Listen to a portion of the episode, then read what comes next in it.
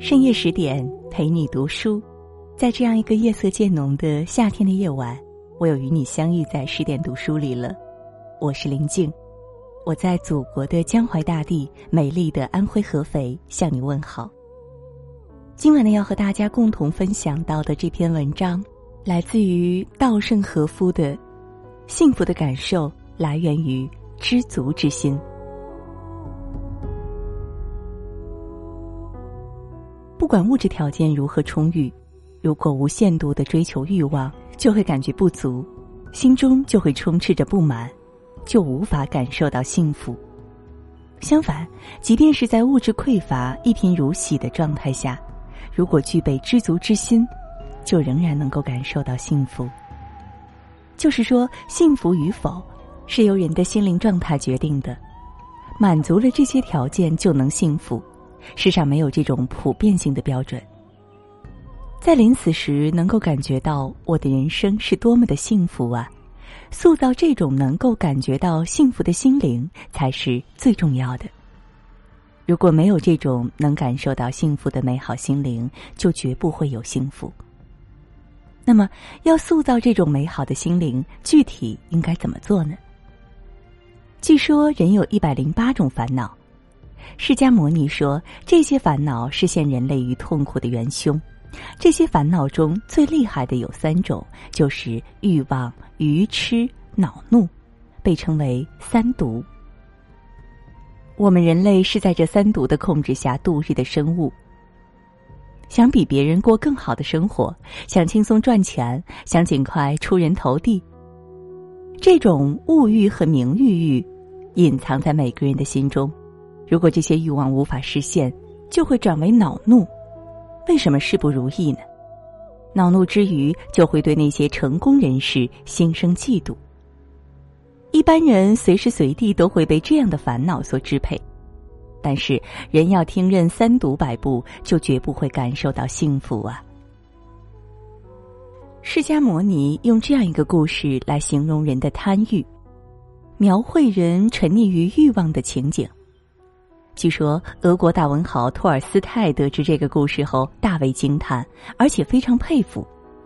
他说：“再没有任何故事能将人类的贪欲表达得如此淋漓尽致。”这个故事是这样的：深秋时节某一天，在落叶和寒风中，有位旅人行色匆匆赶路回家，走到某处，突然低头一看，脚下一片白乎乎的东西，仔细一瞧。竟是人骨。此处怎么会有如此大量的人骨呢？他不禁毛骨悚然，又不得其解，只顾往前奔走。抬头看时，迎面走来一只体格巨大的老虎，咆哮着向他逼近。旅人直惊得魂飞魄散。啊，那么多人骨，原来是老虎吃剩的残物。他急忙掉头逃命。然而慌不择路，一阵猛跑，竟然跑上了悬崖峭壁，前无去路，后有猛虎，陷入进退维谷之地。看看四周，在悬崖上有一棵松树，他赶忙爬了上去。但老虎是猫科动物，它张开骇人的巨爪，也开始爬树。今天我命休矣。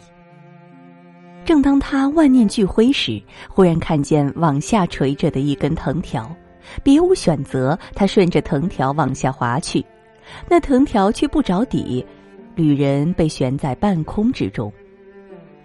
下面是狂风巨浪、怒涛翻滚的大海，上面的老虎虽然无法顺着藤条爬下来，却仍然伸着舌头、流着口水盯着他，正所谓虎视眈眈。正想喘一口气，考虑接下来怎么办时，忽听到上方有窸窣之声，定睛一看，黑白两只老鼠正在交替啃咬那藤条的根部。藤条一旦被鼠牙咬断，旅人就会落入海中。命悬一线之际，旅人拼命的摇晃藤条，想将老鼠赶跑。摇摆之下。有湿漉漉、暖烘烘的液体落到他脸上，用嘴一舔，是甜美的蜂蜜。原来藤条根部有一蜂巢，一经摇动，蜂蜜就掉落下来。舔着甘露般的蜂蜜，旅人居然陶醉了起来，以致忘记了藤条还在被老鼠不停的啃食，忘情的享用起了美味的蜂蜜。但是，就在下方的海面上，狂风巨浪中出现红、黑、青三条巨龙。正等着它掉下去后一饱口福。旅人不敢往下看，只敢向上看着蜂巢，不停的摇晃藤条，舔食落下的蜂蜜。释迦牟尼说：“这就是我们人的本性。”大家听了可能会觉得好笑，但这正是我们自己现在的样子。释迦牟尼讲的故事可以做如下的解释：故事中的这个旅人在寒冷的秋风中，单身一人走在回家的路上。我们的人生其实也是如此，不管曾经有过多少朋友，但人生归根到底还是一个人的旅程。出生时是一个人，死去时也是一个人。在这里，老虎暗喻的是无常，意味着死亡。人从出生的那一刻起，就受到死亡的威胁。死这只老虎的阴影时刻追逐着我们，所以人会尝试各种保健方法，摆脱医生看病，或是皈依宗教，用尽各种方法逃避死亡。好不容易爬上的松树，指的是迄今为止积累的地位和财产，但即便是有了这些，死亡也会毫不留情的到来。在这一点上，地位和财产没有任何的用处，但人却拼命的抓住松树上垂下的藤条，吊在半空。这就是人的真实姿态。啃食藤条根部的白黑两鼠，表示白昼和黑夜，也就是日夜交替，时间流逝，生命终将结束。下面的三条龙中，红龙比喻恼怒，黑龙比喻欲望，青龙比喻愚痴。恼怒、贪欲、愚痴这三毒糟蹋着我们的人生，但这三毒却是由我们的心制造出来的。从出生到死亡，人需要单独走完全程。这个过程中，不仅时刻受到死亡的威胁，也时刻受到源自我们内心三毒的威胁。所以，释迦牟尼倡导持戒，持有道德规范，并努力实践，告诉我们必须抑制利己心，抑制烦恼。当然，利己心和烦恼是人生存所必须的能量，不能一概否定。但是与此同时，他们有剧毒，让人陷于痛苦，甚至断送人的一生。这样的利己心和烦恼，是把我们引向不幸、毁灭我们人生的元凶。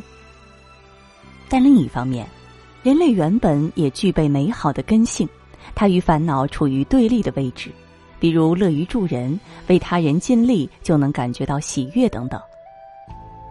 这种美好的心灵，每个人都具备。但当烦恼过多时，这样的美好心灵就不容易呈现出来。所以，我们要尽可能摆脱欲望，要完全消除三毒是不可能的，但可以努力控制他们，抑制他们。这样的话，美好的心灵就自然会呈现出来。为此，释迦牟尼告诉我们要有知足之心，就是培养一颗能够感受到幸福的心灵，这才是重要的。释迦牟尼教导我们：不要贪得无厌，不要怒火中烧，不要牢骚满腹。重要的是努力培育一颗仁厚充裕的心灵，每天带着知足之心、感谢之心去生活，我们的人生就能变得丰富多彩、幸福美好。在文章的结尾呢，想告诉大家一个好消息。十点读书开放了一座免费的成长图书馆，十天陪你听本书，想和你一起在阅读里遇见更好的自己。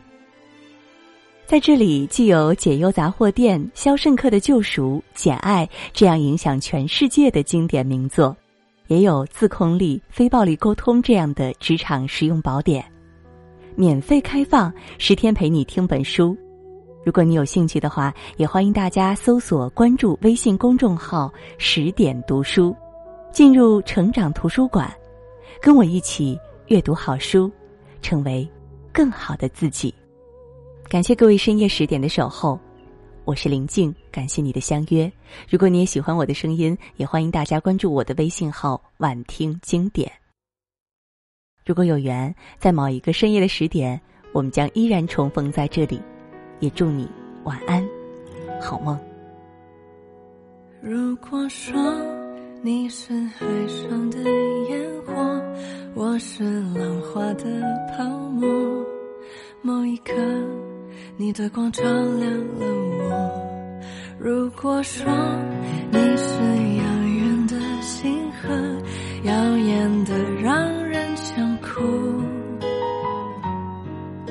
是追逐着你的眼眸，总在孤单时候眺望夜空。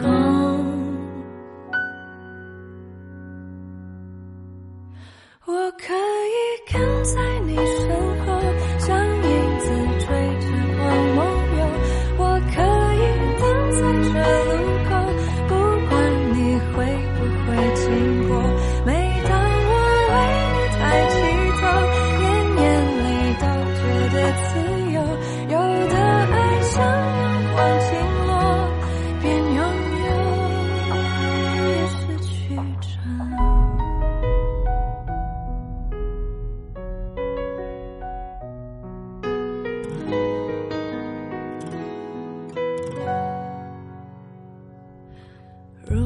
说你是谁？